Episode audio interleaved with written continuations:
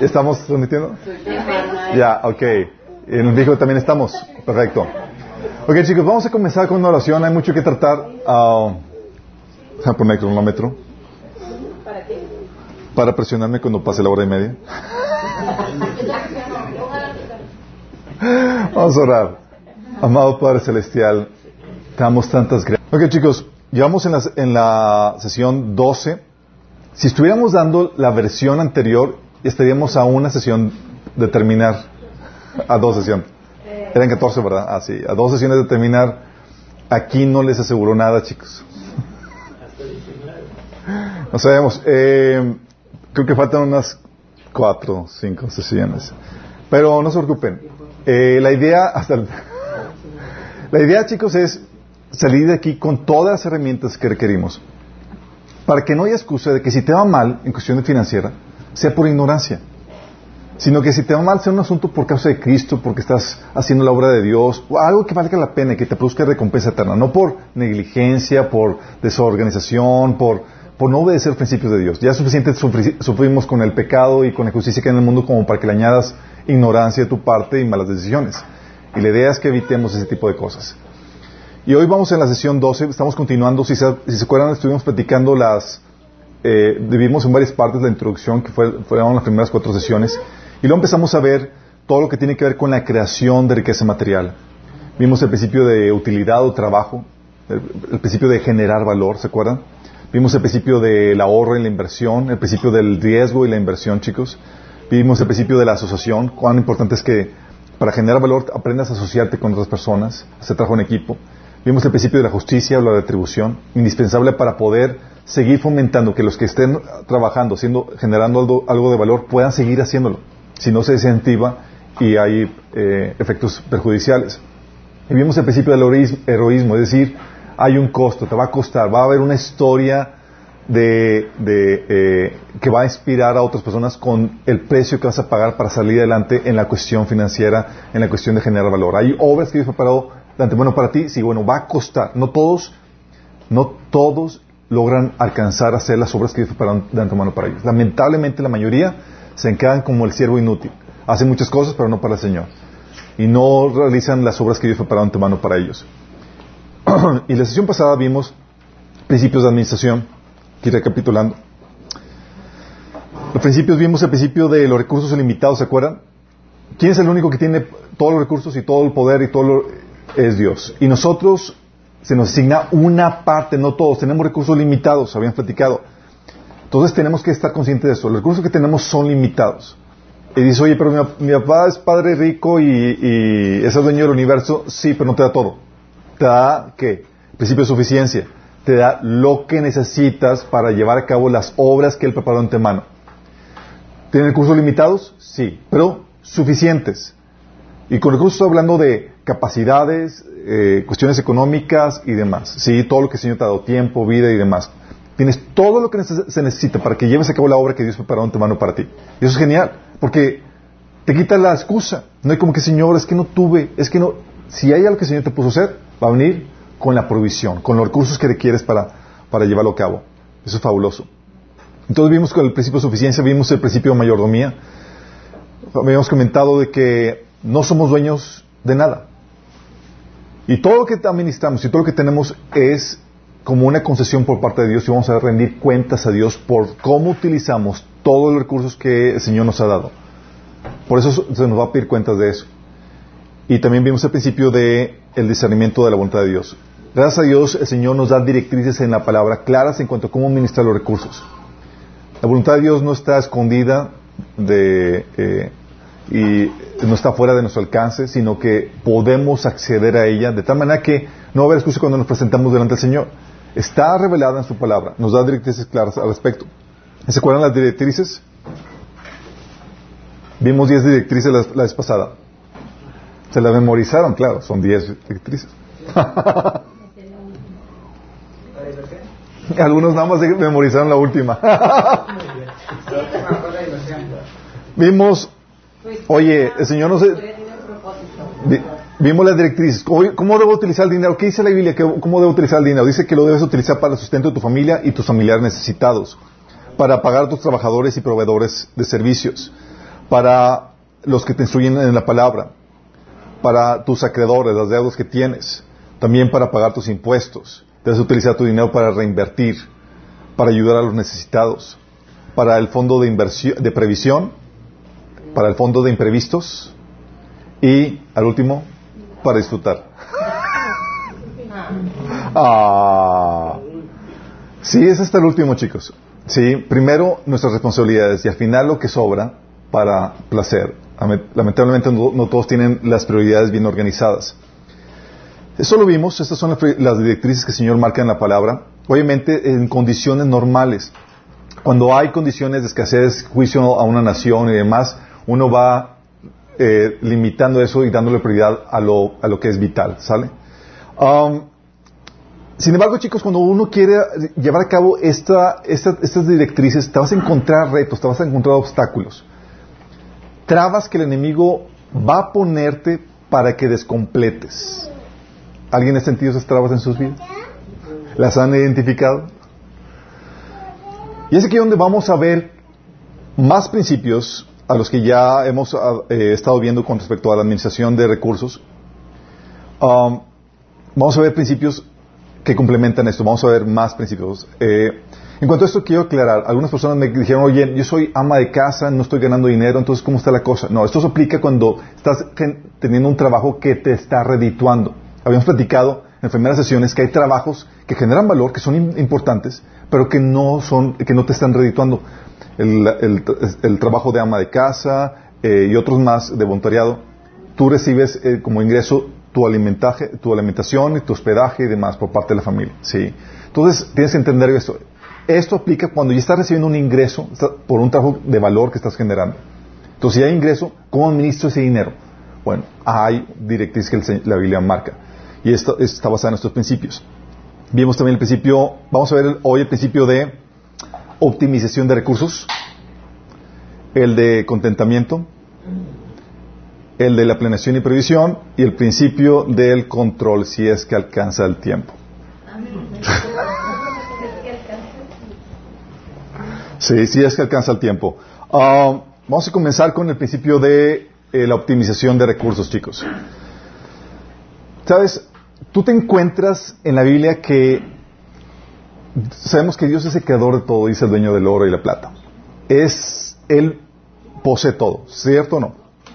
Y sin embargo, tú te encuentras que la actitud que Dios muestra en la Biblia con respecto a los recursos de Dios es que Dios siempre apunta a optimizar recursos, a que nada se desperdicie.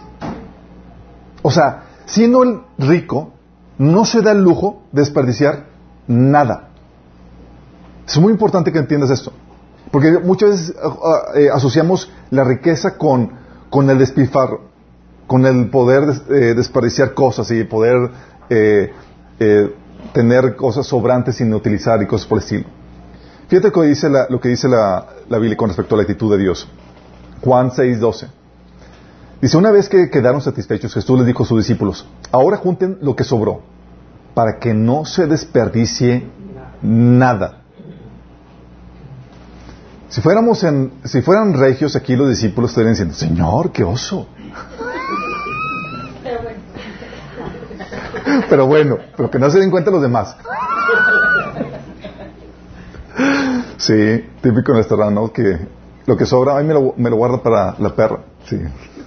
no tiene mascota, no la perra hambre que me va a dar como No, eh, pero ese, ese, es lo que el Señor, fíjate la actitud del Señor, es, hay recursos, sobró, y la actitud, que no se desperdicie nada. Ese es el pasaje. Tienes también el pasaje en donde Mateo 6, 12 dice, no desperdicies lo que es santo en gente que no es santa. No arrojes tus perlas a los cerdos, pisotearán las perlas y luego se, darán la vuelta y te atacarán. O sea, te está diciendo, no desperdicies tus recursos, dalo donde sea provechoso. En otro pasaje, eh, en Mateo 12, 36 dice, luego dijo lo siguiente, el día del juicio tendrá que dar, eh, en el día del juicio tendrán que dar cuenta de toda palabra inútil que hayan dicho. O sea, toda palabra que no haya sido de provecho, órale, vas a dar cuenta de eso. O sea, incluso la optimización de palabras. No por nada dice la Biblia en Proverbios 10, 19, en las muchas palabras no falta pecado. O sea, que sea lo que estás diciendo, que sea útil, sea de provecho.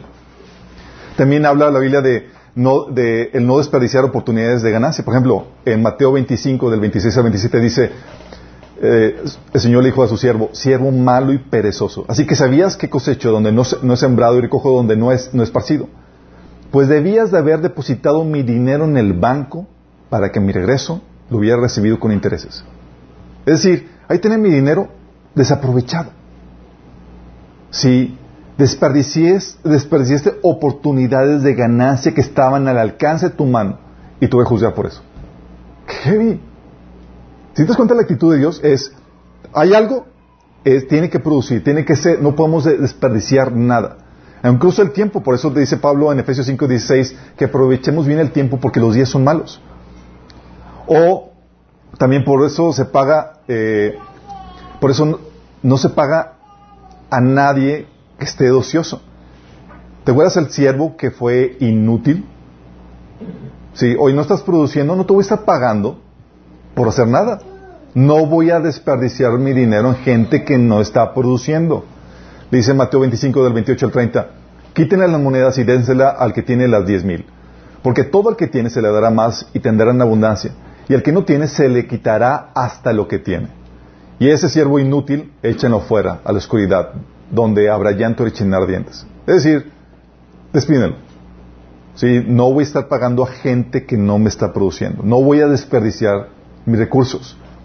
¿Te acuerdas cuando la otra parábola de la, este, la viña que estaba inutilizando la, tierra? Lucas 13 del 7 9 dice, y dijo el viñador, aquí hace tres años que vengo a, buscar fruto en esta higuera y no, la, y no lo hallo. Córtala. ¿Para qué inutilizar también la tierra? Aún los recursos de la tierra, ¿sabes que Está obteniendo recursos de adiokis, no está inutilizándolo. Él entonces respondió, le dijo, Señor, deja todavía este año, hasta que yo cabe alrededor de ella y la abone. Y si diere fruto bien, y si no, la cortarás después. Fíjate, aún optimizando los recursos de la tierra. No vamos a tener aquí una planta que nomás no está produciendo nada. Aún la planta, la actitud de Dios. ¿Te acuerdas qué pasaba con las, con las ramas que no producen fruto en la vid? O sea, no vas a estar inutilizando la, la, savia. El nutriente que sale de la rama, no, o sea, si está recibiendo, se espera fruto. Si no, estás inutilizándolo. Hay ramas que sí están produciendo. Dice Juan 15.1, yo soy la vid verdadera, mi padre es el labrador. Toda rama que en mí no da fruto, la corta. ¿Por qué? Por el principio de optimización de recursos. Vamos a apostarle a lo que es bueno, a lo que no, vamos a cortarle. ¿Sí? Por eso, la Biblia, chicos, habla de, ¿sabes cómo le llama a las obras inútiles? A, los desperdicios le habla, le habla de, de obras inútiles de maldad y oscuridad. Efesios 5, 11 dice, no participen en las obras inútiles de la maldad y la oscuridad. Al contrario, saquen a la luz. O sea, obras que no sirven, que están desperdiciando recursos en algo inútil. Si das cuenta la actitud de Dios en esto, es vamos a optimizar todo lo que tenemos. Pero Señor es rico, vamos a optimizar todo. ¿Por qué? ¿Cuál es la lógica de Dios? ¿Que es medio, medio codo o, qué onda? La lógica de esto, chicos, es porque todo se hace con un propósito. Los que estamos tomando el taller de, del orden creacional hemos aprendido esto. Dios no crea nada sin propósito. Y hay un principio en todo sistema que es el principio de la unidad orgánica. Se lo explico.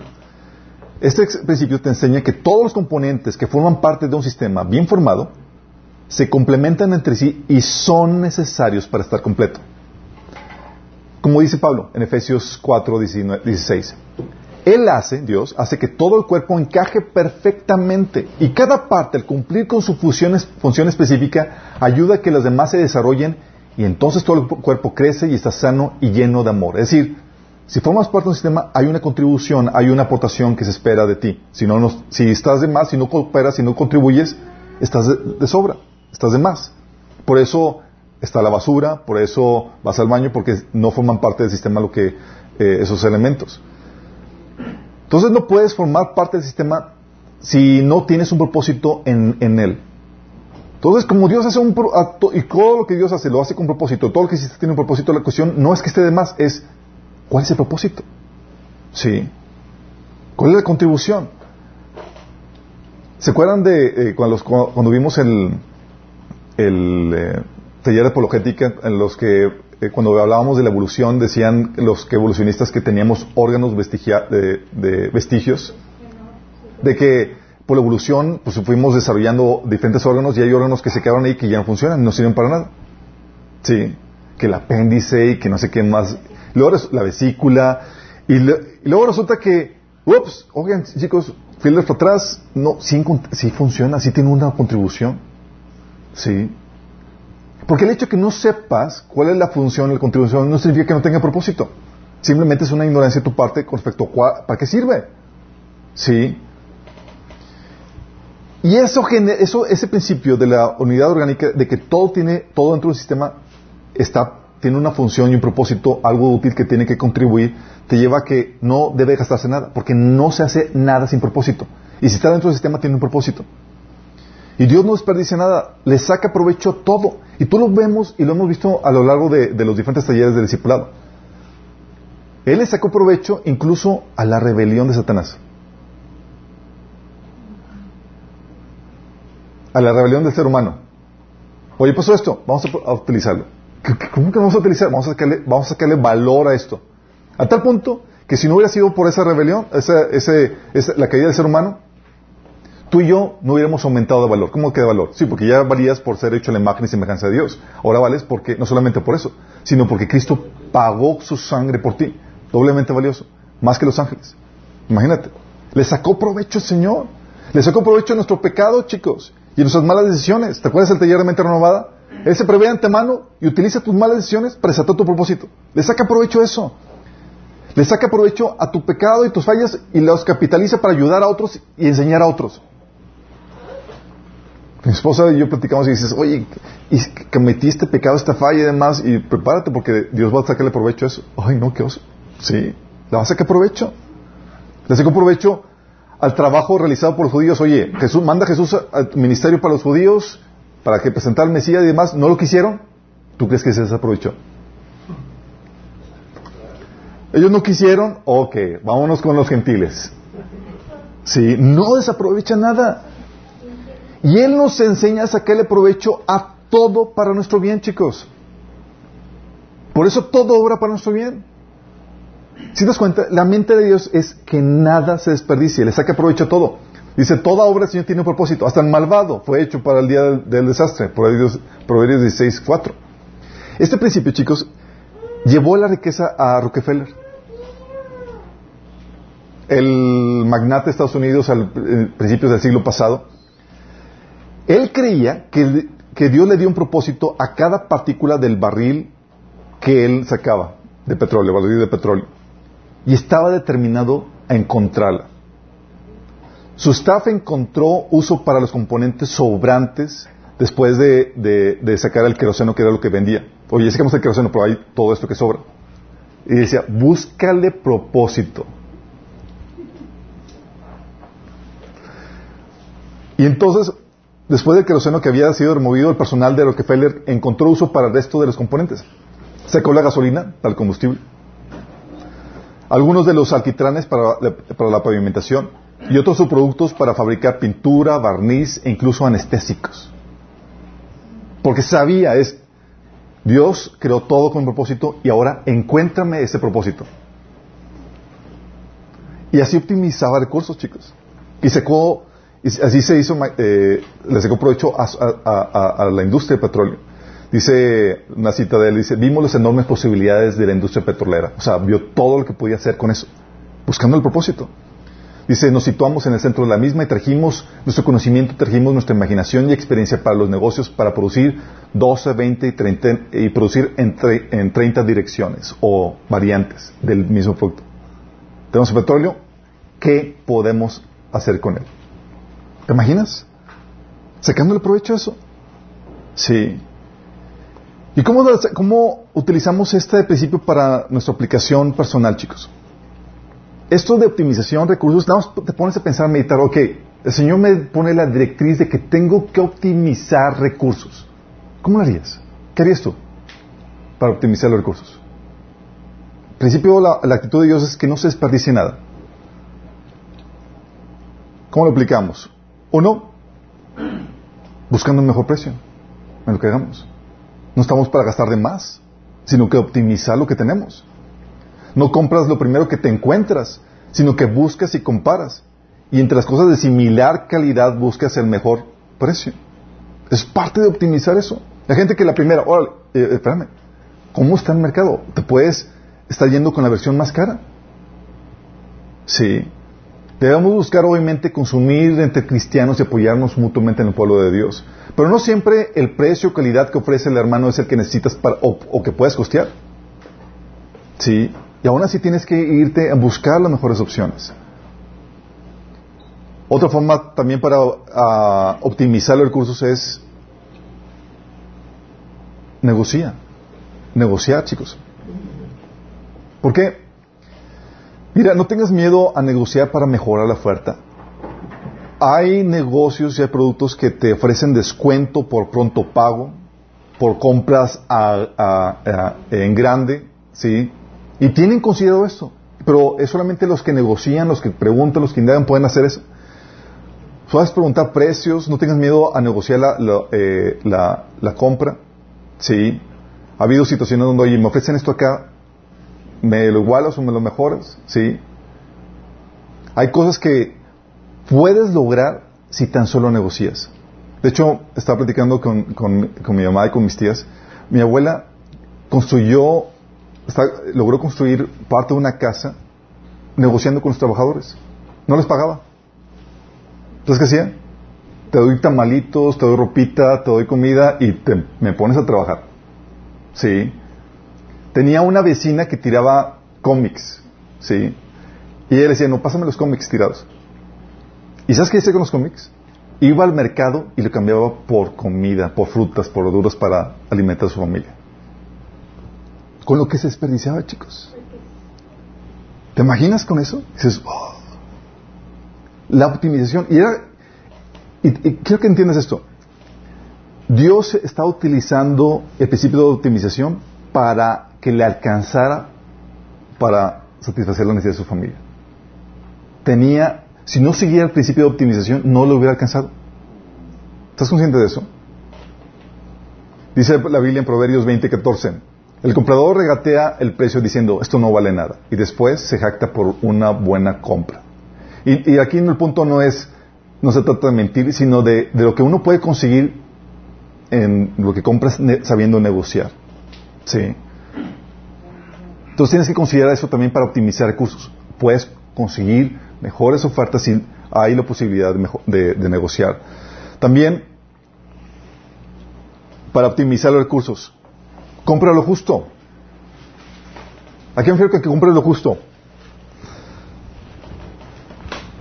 No compres de más para evitar así los, los sobrantes. Hay gente que se que es abundante. Sí, compra así de más y así tiene de sobrantes. No está comprando lo justo. Puedes comprar víveres, ropa, útiles, equipo, etcétera. Eh, pero la idea es que compres lo que realmente vas a utilizar, no lo que está de más. Y hay quienes son compradores o compradoras compulsivas. ¿Les ha pasado? Sí. Oye, de que van y realmente compran, y hay personas que, que, que, tienen esa problemática, hay, un placer en la compra, pero compran cosas que no necesitan. ¿Sí? O van de compras con hambre. ¿A alguien le ha pasado? Que vas de con hambre y ¿qué pasa? Sale, o sea, oye, me salió la, la, despensa al doble, ¿qué pasó? Ah, pues sí, con apetito y todo se te hace delicioso. Sí.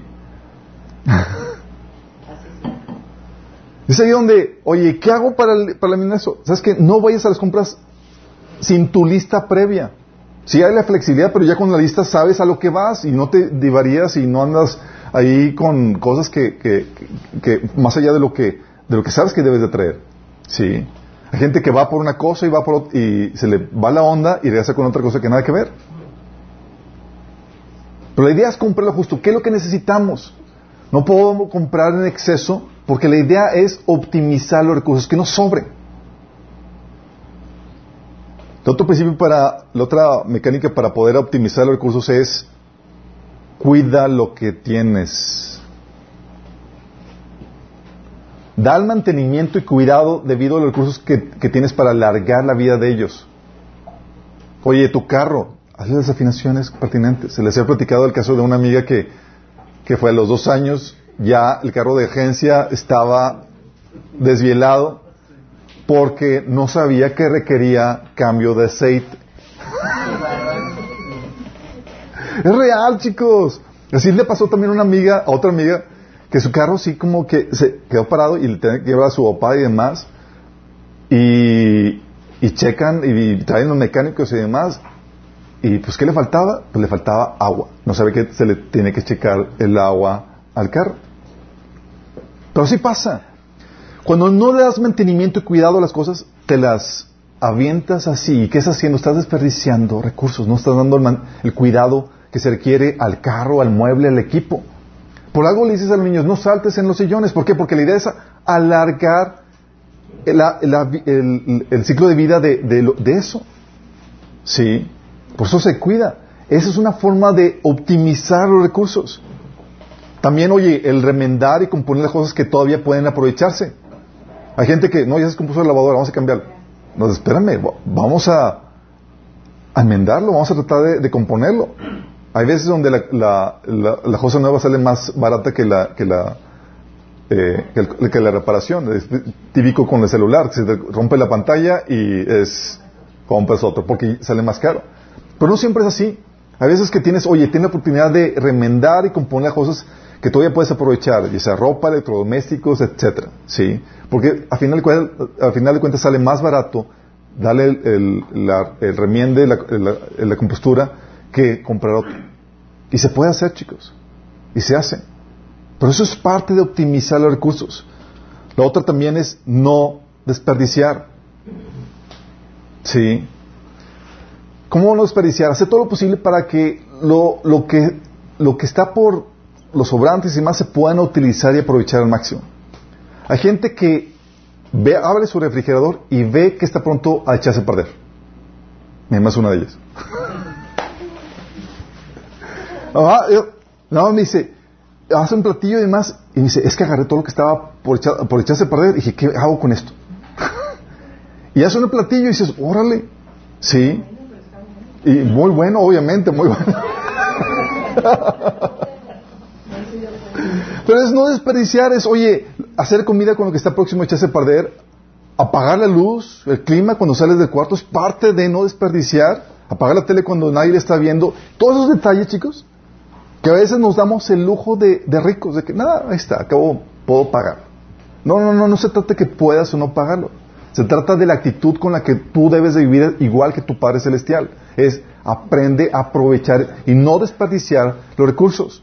Si nadie lo está utilizando, se está perdiendo de no hay propósito.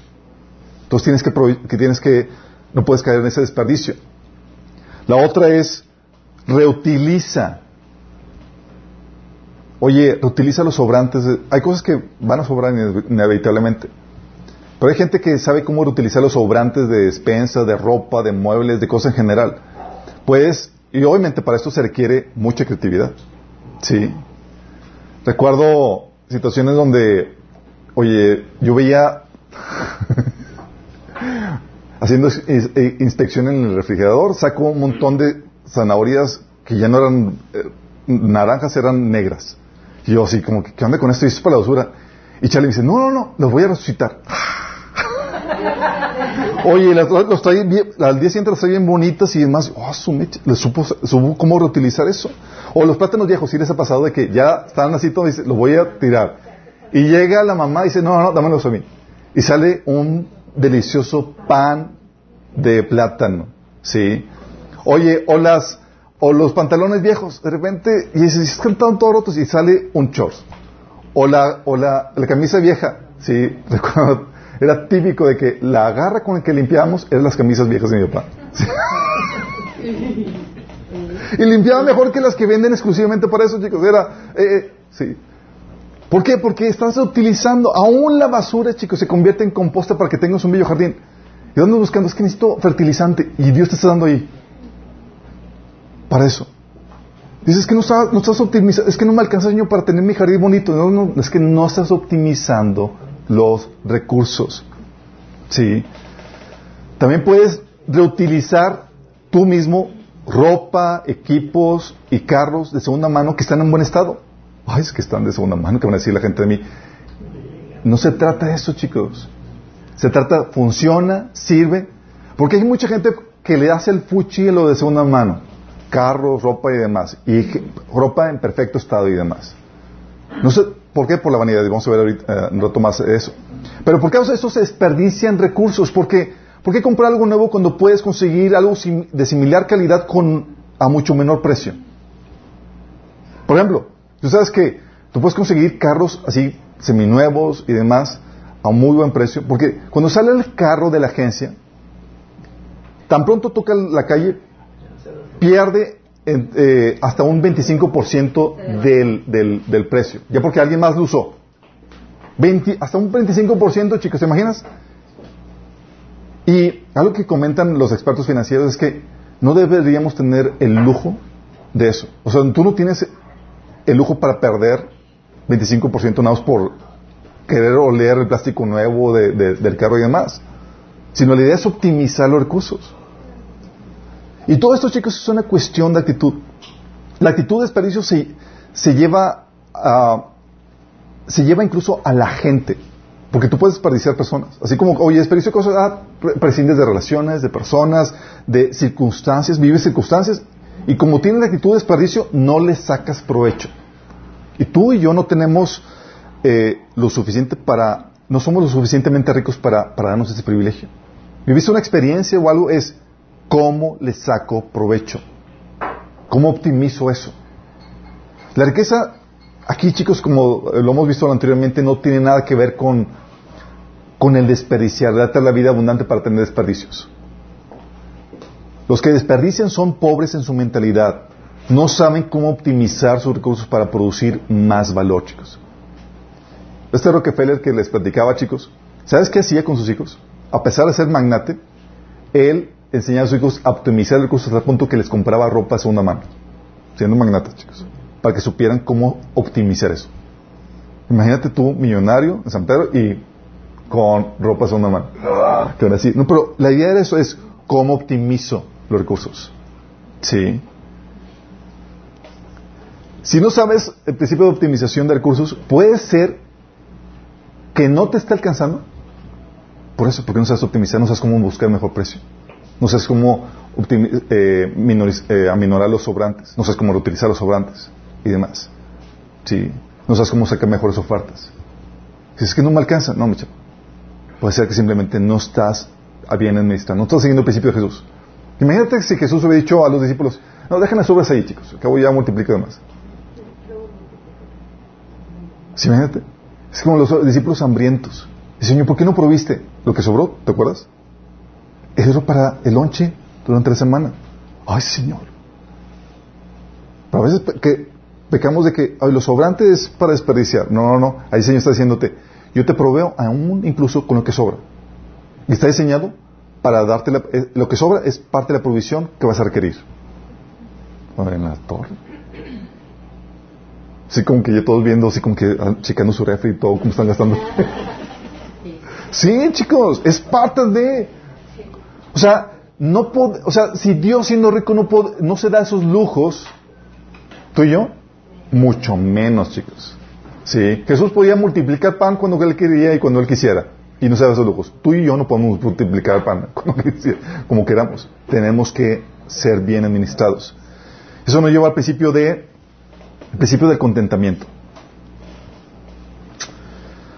Este, chicos, es la principal piedra de tropiezo de la mayoría de la gente a la hora de administrar. La mayor, es el principal obstáculo. Tú logras dominar esto y vas a poder gestionarte bien en tus finanzas. Fíjate lo que dice con respecto al principio del contentamiento. Es 1 Timoteo 6, del 6 al, al 10. Dice, ahora bien, la verdadera sumisión a Dios es una gran riqueza en sí misma cuando uno está contento con lo que tiene. ¿Cuando uno está qué? Contento con lo que tiene. Después de todo, no trajimos nada cuando vinimos a este mundo, ni tampoco podremos llevarnos nada cuando lo dejemos. Así que, si tenemos suficiente alimento y ropa, estemos contentos. Principio de contentamiento, chicos. Pero los que viven con la ambición de hacerse ricos caen en tentación y quedan atrapados por muchos deseos necios y dañinos que los hunden en la ruina y en la destrucción. Fíjate lo que ocasiona la falta de contentamiento. Te lleva a deseos dañinos que te hunden en la ruina y en la destrucción. Qué fuerte. ¿eh? Y típicamente lo que ocasiona la ruina financiera de mucha gente, chicos, esta falta de contentamiento. Dice, pues el amor al dinero es la raíz de toda clase de mal y algunas personas en su intenso deseo por el dinero se han desviado de la fe verdadera y se han causado muchas heridas dolorosas. Ok, cuando hablamos del principio de contentamiento, chicos, estamos hablando de, de esa paz, de ese contentamiento, de esa satisfacción emocional, de que estoy satisfecho en Dios, estoy pleno en Dios, no necesito nada más que Él. ¿Sí? Cuando no hay esa paz, ese contentamiento, esa satisfacción emocional, ¿sabes con quién te, con te quieres llenar eso? Con el mundo. Es nada más hay dos opciones. O me lleno con Dios o me lleno con el mundo. Y Santiago 4, 1 4 habla acerca de eso. Dice, ¿de dónde surgen las guerras y conflictos entre ustedes? No es precisamente de las pasiones que luchan dentro de ustedes mismos. cuando habla de esas pasiones, está hablando de esa hambre emocional, esa falta de contentamiento. Sí, es como que, ah, necesito esa valoración, esa aceptación porque no está supliendo Dios. Y surgen esos conflictos, chicos. Dice, desean algo y no lo consiguen. Matan y sienten envidia y no pueden obtener lo que quieren. Riñen y hacen la guerra. No tienen porque no piden. Y cuando piden, no reciben porque piden con malas intenciones para satisfacer sus propias pasiones. Esa hambre emocional, esa falta de contentamiento. Está, estos cristianos estaban utilizando las cosas de este mundo para satisfacerse. Y déjame decirte, ¿hay algo en este mundo que te pueda satisfacer? No. Lo sabemos en teoría, chicos, pero en la práctica es bien canijo. Sí. Porque las cosas te, parece que te hablan. Dice, cómprame y vas a ser feliz. si tienes esto, sí. Y te venden los comerciales con todo el escenario así de, de paz y de armonía y felicidad. Es que si tengo eso, voy a tener ese escenario. Sí. Dice, oh, gente adúltera, ¿no saben que la amistad con el mundo es enemistad con Dios? Si alguien quiere ser amigo del mundo, se vuelve enemigo de Dios. Y eso lo repite Juan en 1 Juan 2 del 15 al 16 que dice, no amen a este mundo ni las cosas que les ofrece, porque cuando aman al mundo no tienen el amor del Padre en ustedes. ¿Qué está diciendo? Como no te estás satisfaciendo en el amor de Dios, no tienes el amor de Dios en ti, hay esa hambre, esa falta de contentamiento. ¿Y qué, vas a hacer, va a cocinar eso? Que ames al mundo. Entonces, si amas al mundo, hay ese vacío, que no te estás satisfaciendo en Dios.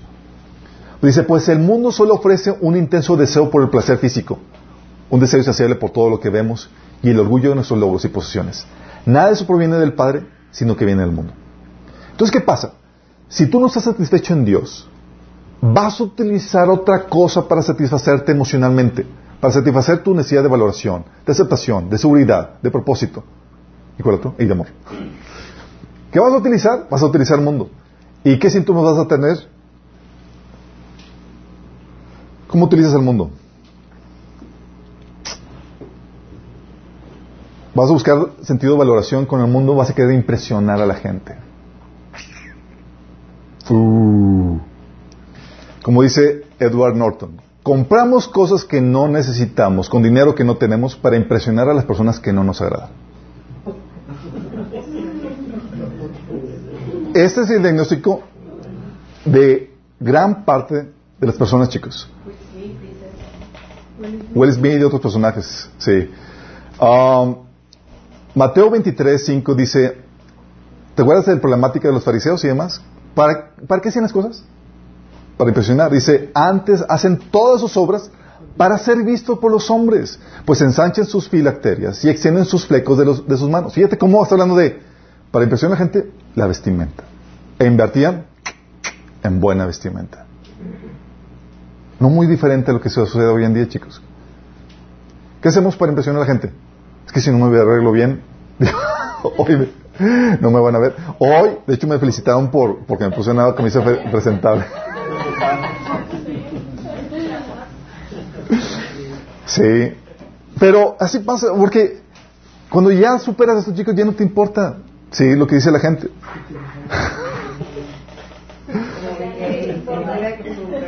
Sí. Pero ¿qué hacen la gente? Oye, quiero satisfacer mi necesidad de valoración, voy a utilizar a la gente, a este mundo, no a Dios, para eso. ¿Qué vas a querer hacer? Impresionar a la gente. La ropita, el carrito, el que me ven acá bien y toda la cosa, porque como te ven, te compran y, tener una buena impresión. Porque ahora en la primaria, tuve, estuve en cinco primarias y luego me tocó estar en un instituto privado. Y era ahí, era, valías lo que, de acuerdo a la, a la ropa que utilizabas. Si la ropa era de marca, eras bien. Si no era de marca, eras de lo peor. Entonces la presión es de que tengo que impresionar a la gente. Sí. Dice la Biblia en Filipenses 2.3, no sean egoístas, no tratan de impresionar a nadie. Sean humildes, es decir, considerando a los demás como mejores que ustedes mismos. Cuando habla esta versión, nueva traducción viviente, dice, no hagan nada para impresionar a nadie. La otra versión, nueva versión internacional, dice, no hagan nada por vanidad. Después de eso, chicos, la vanidad es que la gente me vea, me quiera y demás. Entonces es como que lléname mi vasito. Sí, necesidad emocional. 1 Timoteo 2.9 dice, fíjate la actitud de Pablo. Está hablando de cuál es la instrucción de Pablo para las mujeres en la iglesia. Típicamente los hombres, estoy dando generalidades, no nos importa tanto cómo nos vemos. Por eso no tenemos tantas tramas con, la, con la cuestión de imagen. Podemos ser, ser medio gorditos y todavía con una buena autoestima, como si nada, ¿sí? Pero las mujeres es, oye, pueden estar súper bien y todavía están batallando con eso, ¿sí? Tiene que ver con el propósito por el cual Dios diseñó cada uno. Entonces, hasta hablando aquí de la mujer, ¿cómo debe ser, cómo deben ir al culto de la iglesia? 1 Timoteo 2.9 dice, en cuanto a las mujeres, quiero que ellas se vistan decorosamente, con modestia y recato, sin peinados ostentosos, ni oro, ni perlas, ni vestidos costosos que se adornen más bien con buenas obras como correspondan mujeres que profesan servir a Dios. Entonces no podemos usar peinados ostentosos ni perlas ni nada de eso. No. Está hablando en la iglesia, no vas a presumir, está hablando de la actitud. Porque no vas a presionar a nadie. La iglesia, a diferencia del mundo, el mundo se, fija en lo superficial y valora el cómo te ves y, todo y lo que tienes y demás. Y nosotros, en Cristo, se nos ha enseñado a valorar lo que el hombre lo, que Dios ve y no lo que el hombre ve, lo interior.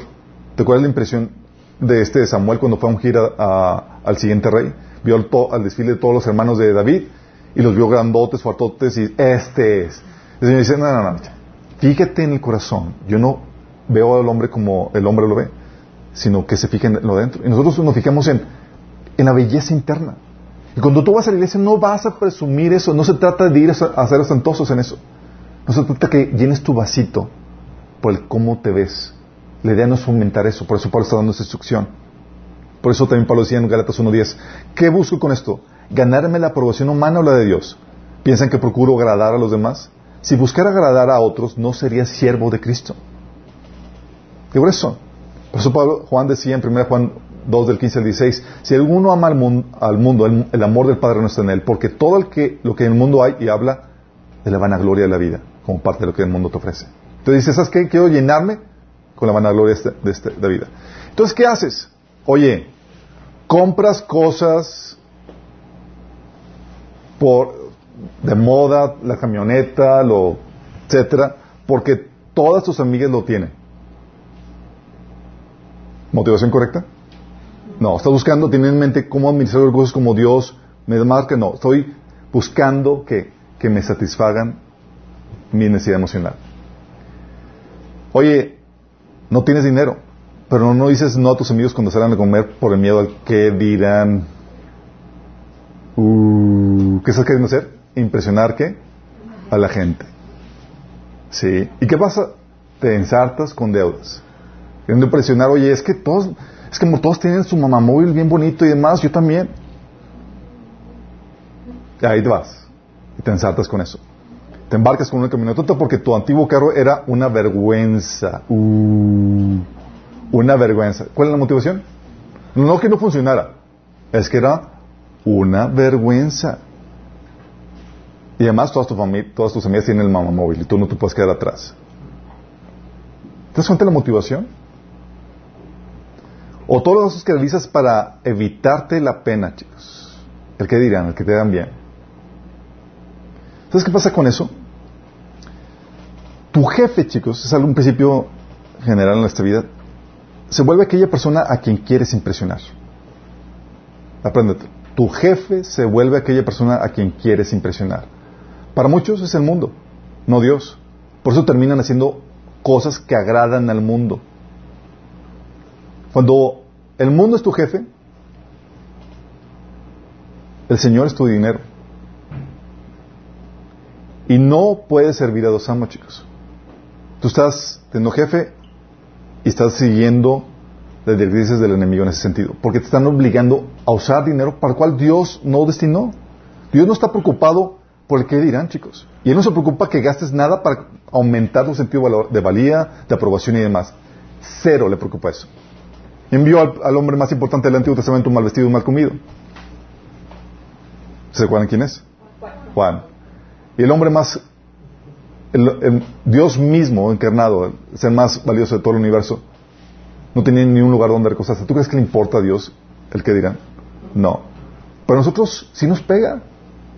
¿Y de cuál tu grado de madurez te pega más o te pega menos? Y el riesgo es que tú utilices el dinero para satisfacer eso, el que dirán, impresionar a la gente. Y todos podemos caer en eso. Es una tentación. A, todo, a nadie nos gusta que nos hagan el fuche o que te vean raro. Sí. Todos caes en eso. Impresionar a la gente es parte de los síntomas cuando no hay contentamiento. También caes en orgullo. ¿Saben? Vimos una serie de tres sesiones del orgullo. Caes en orgullo cuando basas tu sentido de valor en cosas externas. Esto. Caes en sentido de valor cuando basas, caes en orgullo cuando eh, basas tu sentido de valor en cosas externas. Lo que usas. O sea, dices, es que yo valgo más de acuerdo a lo que uso.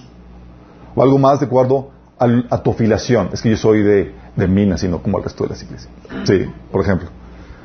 O de acuerdo a dónde vives. Ah, es que yo ya vivo en San Pedro, chicos. Sí, ya, no te juntes con la chuda. O el color de piel. O el estar en lo correcto.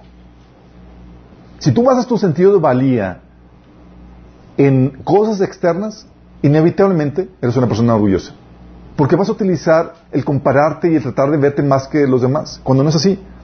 nuestra valía es una cuestión de que la define Dios en cuanto a lo que Él hizo por nosotros y lo que Él dice de nosotros. No lo, no otras cosas.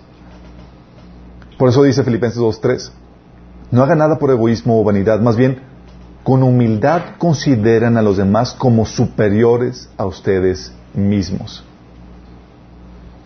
Dice 1 Corintios 6 del 4 al 7, si prestan atención a lo que les cité de las escrituras, no estarán orgullosos de uno de sus líderes a costa de otro, porque los, los, de Iglesia Corinto tenían esta problemática. Ellos decían, no, yo soy mejor porque yo sigo Polos, no, yo soy mejor porque yo sigo a Pablo. No, es que Pedro es mejor. Y, estaban sintiéndose, basando su valía en la afiliación, chicos. En el acuerdo que el líder le seguían. Por eso decía en el capítulo 3, versículo 21, no se jacten de seguir a un líder humano en particular. Porque caemos en eso. ¿Y qué pasa? Cuando caes en orgullo y, y tu sentido de valía depende por cosas externas, vas a querer aumentar esas cosas externas. Tengo un mejor carro que mi vecino, tengo una mejor casa, tengo... Porque tu valía depende de eso. El otro síntoma que puedes tener es que quieres encontrar tu felicidad en las cosas que te dan placer.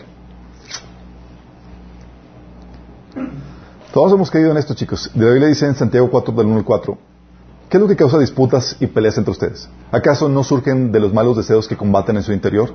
Desean lo que no tienen, entonces traman y hasta matan para conseguirlo. Envidian lo que otros tienen, pero no pueden obtenerlo. Por eso luchan y le hacen la guerra para quitárselo. Sin embargo, no tienen lo que desean porque no se lo piden a Dios. Aunque no se lo piden, tampoco lo reciben porque lo piden con malas intenciones. Desean solamente lo que les dará placer.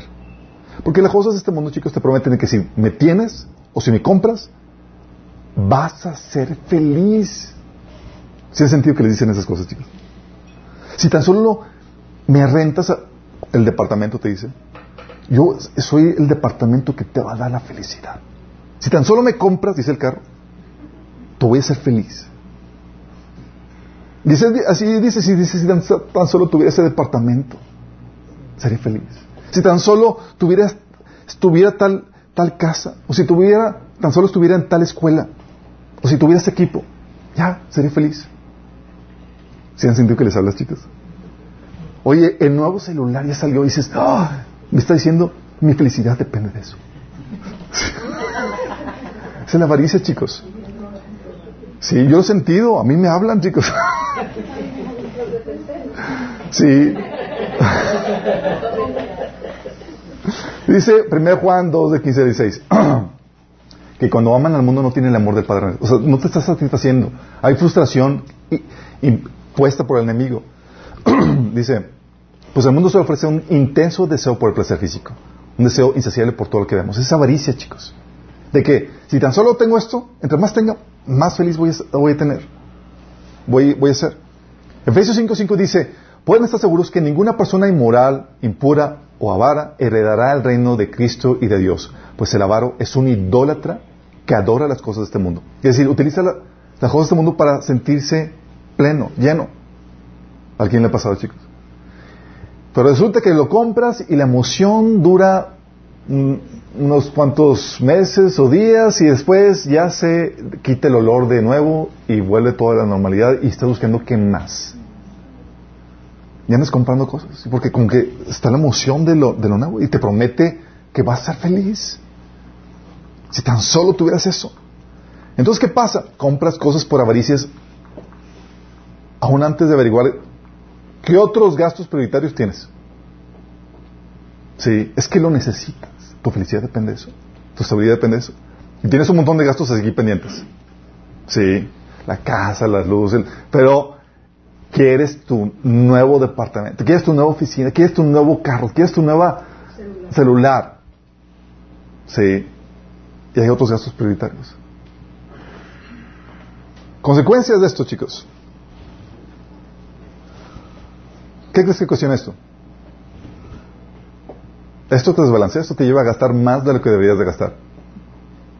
Inevitablemente. Te lleva a sobregirarte y endeudarte. Pues claro, ese principio de suficiencia. El Señor te dio solamente lo necesario para su voluntad.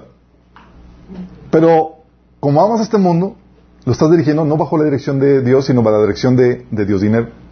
¿Sí? ¿Y qué estás haciendo? Estás buscando satisfacerte. No dice contentamiento. Estás buscando satisfacerte con eso.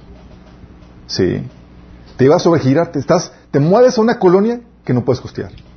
Compras un carro que no, para el cual no tienes el dinero suficiente. Ropa, equipo, aún de vacaciones. Es que todos van de vacaciones y van a decir que nunca salimos de vacaciones. Cosas por el. Sí. Necesidades inventadas por el mundo, muchas de ellas, y otras cosas para que encajes en el estatus social. Y Dios no te está proveyendo para que encajes en ningún estatus, chicos te está proveyendo para que hagas las obras que Él preparó de antemano para ti. Señor, pero mi reputación y el que van a decir, Señor. Y tú que el Señor dice, ay, pobrecito, estoy preocupado por ti en ese sentido. Que la única reputación que vale es la del Señor. Y no trabajamos para nuestra reputación, no para nuestra gloria, sino para la gloria de Dios. Pero es muy difícil, chicos, desligarnos de eso. Requiere madurez. Entonces te lleva a sobregirarte. Y como Dios no te dio para eso, el enemigo dice, yo te presto. Aquí te vas. eso, Ok, aquí. Y te hablan los de la tarjeta. Oigan, le damos a crédito. Justamente lo que necesito. Y compras cosas que no necesitas con dinero que no tienes para impresionar a gente que no le caes bien. Sí, que no le importas. Qué heavy. Porque estás, no hay ese contentamiento en ti. Inevitablemente, si no hay ese contentamiento, va a haber deuda, va a haber sobregiros, va a haber un mal uso del dinero. Y no puedes servir a dos amos, chicos. Mateo 6, 24 dice Jesús, ninguno puede servir a dos señores, porque o aborrecerá al uno y amará al otro, o estimará el uno y menospreciará al otro. No puedes servir a Dios y a las riquezas. Sin contentamiento vas a servir al Dios dinero, porque te va a dar eso que, que el mundo te ofrece para satisfacerte emocionalmente. Y vas a utilizar el dinero bajo la dirección no de Dios, sino de quién? De Satanás. Con contentamiento vas a poder servir a Dios y vas a utilizar el dinero bajo su dirección. ¿Te das cuenta lo importante que es esto? Si no hay contentamiento, bye, bye a tu buena gestión de las finanzas. Qué bien. Como una cuestión emocional. Y lamentablemente muchos de los gastos son cuestiones de satisfacción emocional, no realmente necesidades reales. Sí, porque todos queremos, tenemos esa lucha de querer impresionar a los demás. Les platicaba el caso donde íbamos al, camino a la iglesia, y eso se da también a la iglesia, chicos. Es como que vamos a impresionar a demás. Íbamos camino a la iglesia y se me había descompuesto el carro que estaba mm, de mejor ver. íbamos en el pointer algo golpeado. Y mi esposa estaba lidiando con eso. Era, oh, es que, ¿qué van a decir con este, que, vamos a llegar con este carro? Sí. Y, y, le digo, tenemos que aprender a que no nos... Y yo también sentí mi cosita, chicos. No crean que soy de, de, palo.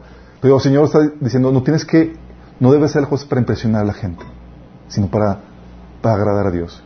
Y todos tenemos que vencer eso, porque si no, nos vamos a encharcar y vamos a mal utilizar los recursos. ¿Vamos bien? Así como que...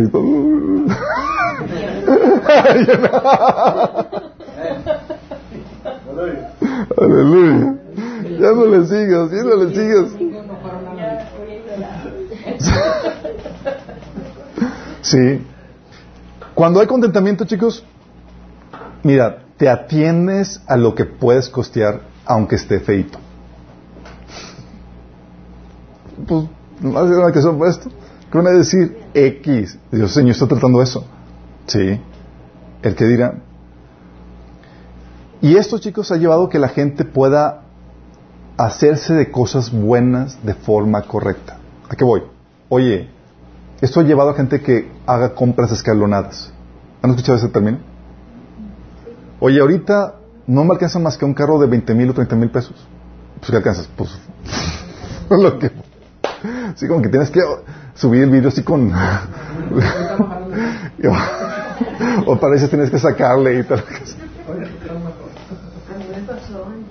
El sí, de hecho, Oye, pero es lo que alcanzas. Sí, y, como ya no te importa el qué dirán, con gusto, gracias Señor por la provisión. Oye, pero vas haciendo tu ahorrito. Y ya pudiste ahorrar un poco más. Vendes ese y con el ahorro te compras algo mejor. Sí, y te vas escalonando. Y ese es el mismo proceso. Vas ahorrando sin pago, chicos. Es con lo que alcanzaste. Vas ahorrando un poco más, vendes lo que tienes y con ese ahorro completas para algo mejor. Es el comprar escalonada. Pero solamente es posible cuando tienes el principio del contentamiento. Sí. Porque estás dispuesto a costear, a, te tienes a lo que puedes costear, aunque la gente le haga el fuchi. En el carro que teníamos, que gracias a mi cuñada que nos iba a comprar, eh, uno de los primeros carros aquí familiares, la gente se burlaba de mí. No sé que, sé que ninguno de ustedes, pero le llamaban la carroza. Y mis amigos me decían, ¿y dónde llevas el muerto?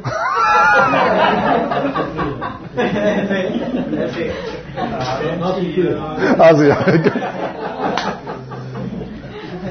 y una situación compleja, chicos, porque pues es tu primer carro y la gente se burla de él. y para presumirlo. Luego la cajuela no se sostenía, se caía. Entonces era, ibas de shopping y más y mi esposa sacaba el palo ahí para, para y la verdad es que si llevaban muertos, chicos, éramos nosotros, era como que llevabas ahí tu cruz y te morías a ti mismo y, y, echarle ganas. Es parte de, sí. Oye, pero ¿qué pasó? Vendíamos eso y teníamos el ahorrito y órale, comprabas algo mejor. Y eso ahorita, gracias a Dios, hemos podido costear carros sin préstamo alguno. Siguiendo ese principio, ateniéndonos a lo que podemos costear. Sufriendo la vergüenza y demás, sí, pero ya no vivimos para dar al hombre. Y el Señor utilizó eso para tratar nuestros corazones, para llevarnos a un mayor grado de madurez. Igual con ropa, oye, antes era, no, es que tienes que ir a esas tiendas de acá de marca y demás. Ahorita ya mi esposa, y hoy compré esto en Soriana, así como, y para muchos es, en tienda X, sí, y salían bien y todo le cosa, pero, pero salían, chicos, ese tipo de situaciones. Y el Señor nos enseñó a lidiar con eso. Lo que puedes costear, atente a eso. Si quieres más, paga el precio, ahorra y sigue aumentando el nivel ¿sí? de, lo que puedes costear. Es lo que el Señor quiere hacer con nosotros. Pero por no tener este principio de contentamiento, nos embarcamos en cosas que no debemos embarcarnos. Porque queremos impresionar a la gente que nos vea bien y toda la cosa. Eso nos lleva al otro principio. Principio de planeación y previsión. ¿Se acuerdan que habíamos visto que parte de las directrices que Dios había marcado para nuestra vida es que tenemos que tener un fondo de previsión y un fondo de imprevistos? Porque está basado en este, este principio, chicos. Lucas 14, del 28 al 29, dice, supongamos que alguno de ustedes quiere construir una torre. Quiere hacer algo. Es un proyecto, ¿no? Dice, ¿acaso no se sienta primero a calcular el costo para ver si tiene suficiente dinero para terminarla? Si echa los cimientos y no puede terminarla, todos los que la vean comenzarán a burlarse de él. Y dirán, este hombre ya no pudo terminar lo que comenzó a construir.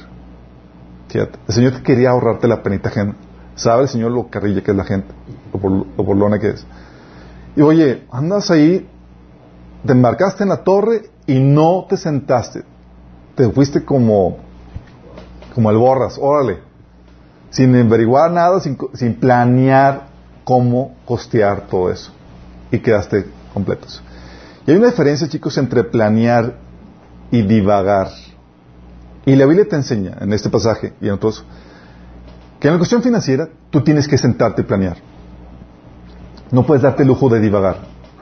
Porque las personas que divagan, como esta persona que construyó la, torre, se lanzó sin planear y el riesgo que, en el que corres es que no alcances, porque no te sentaste primero a planear, a reflexionar, oye, ¿cómo están los recursos? ¿Qué es lo que tengo que hacer? ¿Qué es lo que tengo que ver y demás? No puedes andar divagando por la vida sin rumbo, sin dirección, ni con una idea clara de, del dinero que vas a necesitar para para salir con tus, con tus responsabilidades, con los gastos que ya tienes, con los compromisos que ya tienes adquiridos. Y esto implica, al terminar, sentarte y determinar cuánto dinero voy a necesitar, no para edificar una torre, chicos, para sobrevivir la semana, el mes, la quincena. Si les ha pasado que a veces llegas a la quincena así como que, que no alcanzo. Y me quedé sin, sin me quedé no, ya no me alcanzó para el transporte. Y me ha tocado personas que me oiga, jefe, no, no me, eh, me, adelanta porque ya no tengo para el transporte. O si no, no puedo ir a la oficina. Entonces, ¿qué pasó? Sí. Oye, ¿cuánto dinero voy a necesitar para sobrevivir la semana, la quincena o el mes? Porque hay, hay gastos, hay gastos fijos que tienes, estás consciente de eso, y tienes un ingreso. Pero cuando llega el dinero, no viene etiquetado, esto es para esto, esto es para el otro y esto es para el otro. No viene, chicos. Ese requiere un trabajo de planeación. Eso tienes que sentar, ok, ya recibí el dinero, es, tengo que sobrevivir hasta el siguiente pago. Tengo compromisos. Es, ¿cómo lo hago para que funcione? ¿Cómo lo hago para que esa torre que quiero construir me alcance? Y no solamente en, eh, gastos ah, ah, de quincenas o semanal o al mes, chicos. Oye, ¿cuánto dinero voy a necesitar en un año? ¿Cuánto dinero voy a necesitar en 10, 20 o 30 años? ¿Sabías que te puedes sentar a planear eso? Sí. Cuando hablamos de planear, chicos, estoy hablando de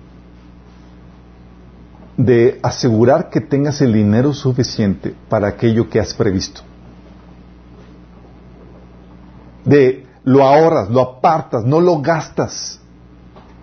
Es dinero ya comprometido. Si no vas a completar la torre, ya visualizaste lo que vas a requerir, entonces te comportas de acuerdo a eso. Y hay cosas que puedes prever. Muchos se endeudan sin necesidad solo por la falta de planeación. Es que no te... El Señor dice, a no me mires, yo te di lo suficiente. Entonces, ¿qué pasó? ¿No planeaste, mi chavo? Sí, no planeaste. Otros se quedan con proyectos en el tintero o a medias, no porque no, no se puedan realizar esos proyectos que Dios les recomendó hacer, sino porque no se planearon, no se hicieron, no se ajustaron. Como decía, uno, tú puedes planearte en el inmediato plazo. ¿A qué me refiero? Oye, los gastos del mes. ¿Cuánto tengo que tener para pagar los recibos de luz, de agua, de gas, de transporte, de alimentación y demás? Mediano plazo. Los pagos anuales. Oye, ¿Hay pagos anuales? Claro, pago, oye, tal vez la póliza de gastos médicos, el predial, la tenencia, la afinación, los cambios de aceite, todo eso a más largo plazo. Y a largo plazo, oye, viajes, la inversión del equipo que habíamos eh, platicado la vez pasada, la, inversión, el, el, ahorro para costearte un nuevo carro, una computadora, un refrigerador, sillones, comedor, o sea, cosas que tienes que estarte previendo porque no duran para siempre. Y tú ya sabes eso, entonces tú ya, y sabemos cuál es más o menos el, el, el ciclo de vida de cada cosa. Entonces tú te, te puedes prevenir de eso. Para, oye, para el retiro, ¿sabes? Puedes determinar, puedes visualizar que se vecina eso, es, una, es un tiempo de vida que, que, se prevé de antemano, o sea, es un tipo de vacas flacas y te puedes empezar a ahorrar por eso. Para lo que vas a requerir para, para ello. Tú puedes planear de acuerdo a eso. De acuerdo, mi esposa y yo, en lo que nos casamos, obviamente es el ajuste financiero, de estilos de vida financiero, de, oye, cómo se manejaba ella y cómo manejaba yo. Y pues mi papá me educó muy bien en el sentido de que no me daba nada. Entonces era, administrate. sí, era así. Era, hazle con lo que, lo que puedes con lo que tienes. Y más vale que te alcance. Sí. Entonces mi mente ya se, era una mecánica donde tengo esto y ya inmediatamente, ok, tengo los compromisos. Tengo que llegar al siguiente pago con esto. Pagar luz, gas y toda la cosa. Mi esposa, obviamente no tenía esa carga financiera que yo tenía. Era una situación donde, eh, pues era más libre en ese sentido. Era, recibo esto y pues tengo dinero, entonces pues puedo comprar aquí, acá y, y no tenía e, e, esa, esa, no visualizaba todo el compromiso que tenía. De acuerdo, pues obviamente cuando vías, yo le daba el dinero para que lo administraba y yo sabía que ese dinero ya estaba gastado. En el sentido que era, había que pagar, costear un montón de cosas con eso para llegar al siguiente pago. Y mi esposa, ah, pues vamos a hacer esto y vamos a... Y yo veía como si gastara como si fuéramos ricos. Era, ¡ah! la, presión, la, así, daba vértigo ver eso. Entonces, pues obviamente dije, amor, vamos a sentarnos, vamos a planear los gastos. Y fue un momento choqueante para mi esposa. Choqueante. Porque dijimos, ok, amor, tenemos tanto dinero. Perfecto. ¿Cuáles son los gastos que faltan para hacer al final del mes? Ah, pues empezamos a sacar, ah, pues este, este, y este, y este, y este. Ok. ¿Cuántos, cuánto dinero ya nos hemos gastado tanto? Ok. Entonces, ¿alcanzamos o nos falta? No, nos falta tenemos dinero, pero si lo, para los gastos del futuro ya no completamos. Mi esposa se quedó en shock porque no había visualizado que teníamos que prever todo eso, asegurar que la torre se pueda construir, pocas palabras. Salimos de, de eso, los niños estaban jugando ahí en un lugar y tal cosa, y llegan los niños, dice, mamá, mamá, ¿me compras esto? Dice, cállate, no tenemos dinero. Estaba ya así en shock asimilando que, oh my goodness, estaba trabajando para, como para que no me alcance, no estaba planeando bien los gastos. Y si pasa, chicos, a veces llegamos, y me tocó al inicio, con, en mi vida económica, llegaba, solamente una le pedí dinero a mi papá, porque no me, no me supe eh, eh, programar bien. Digo, papá, préstame dinero para la gasolina. Sí, porque no me planeé bien y no había checado los gastos de gasolina que tenía que checar. Y mi papá fue la única vez que me prestó. Y es, para de contar, sí. Y es, me lo regresas, y bien regresado. Pero tú puedes planear esto, puedes evitarte eso, me faltó. Y no puedes voltear a Dios, hijito. Así como que no puedes decir a Dios, Señor, pues, ¿qué onda? ¿Me diste menos de lo que faltaba? ¿Y el principio de suficiencia qué pasó? El Señor, el principio de buena administración qué pasó? ¿El principio de la planeación? Y tú puedes planear, y hay ciclos de vida que tú puedes prever, chicos. Aún para los jóvenes hay gastos previstos por ciclos de vida. ¿Sabías? Oye, soltero, tú estás ya previendo gastos. No sé si sabías. Ah, sí, sí, gastos que tú ya debes empezar a ahorrar. Oye, ¿puedes empezar a ahorrar para comprarte tu, primer carro? Sí. Seguramente lo vas a requerir. Es una inversión en infraestructura que vas a utilizar para generar valor. O ahorro para comprar equipo, tu computadora, tu laptop, lo que tú quieras o muebles para lo que va a ser tu futuro casa, a menos que quieras vivir entre casa de tus papás para siempre. Y, los muebles son caros, chicos. O el dinero para la boda, sabes que la boda cuesta. Sí. O sea, ya hay cosas que tú puedes prever para que no te pesquen de sorpresa. Y entonces tú debes ya gestionarte en, en, todo eso. Oye, ¿estás casado y sin hijos? Y tú debes de prever, oye, ¿me puedo embarazar? Tengo que empezar a ahorrar para los embarazos. Porque cada niño cuesta, chicos. Cada niño cuesta. Oye, empezó a ahorrar que para el enganche, el enganche de la casa. ¿Sí? Oye, ¿estás casado con hijos? Hoy puedes prever el ahorro de la universidad de tus hijos.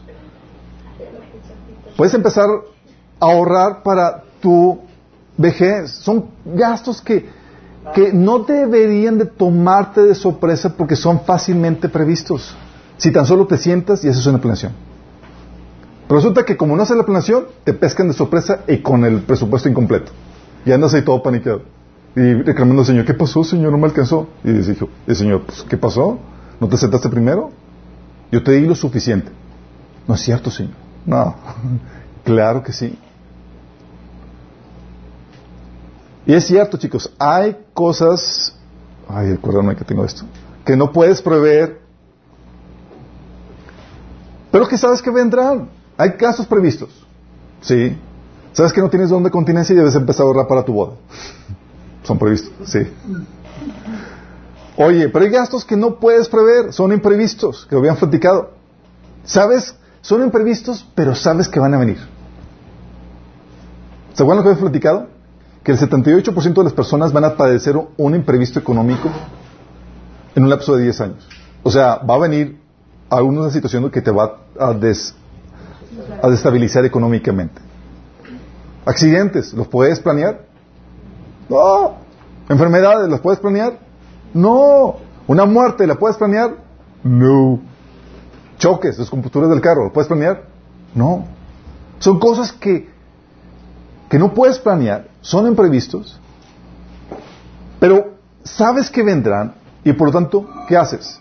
Te sientas, planeas, dices que tengo que asignar un presupuesto para imprevistos.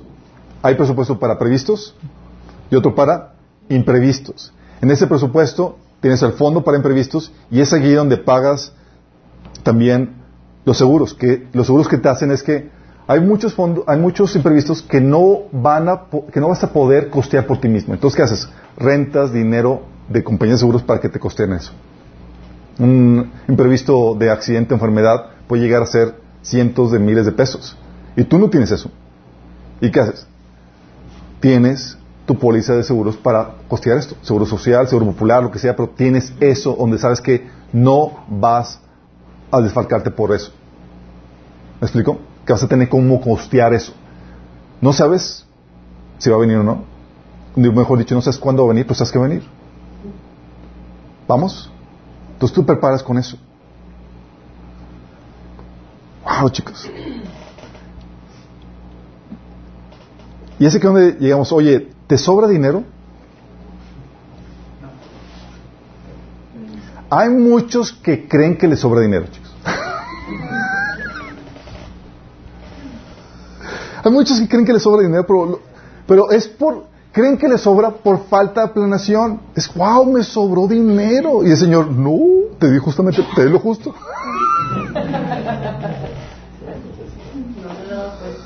No, es que no te has sentado a prever todo lo que está delante de ti. Sí. Y es, y Dios nos da lo justo en sentido también sobrante para que seamos generosos. Cuando Dios así lo determina. Aún lo que, pensamos que es sobrante tiene propósito. Con esto complementamos lo que hemos platicado la pasado. Oye, no me alcanza. Digo, o no estás haciendo la voluntad de Dios, ¿Te acuerdas? Porque no estás chambeando, no estás produciendo valor, no estás haciendo el trabajo como Dios pide que lo hagas, con diligencia, con excelencia y demás. O no estás administrando bien los recursos que Él te ha dado. Y típicamente, para muchos que ya están produciendo un trabajo de valor, caen en este segundo punto.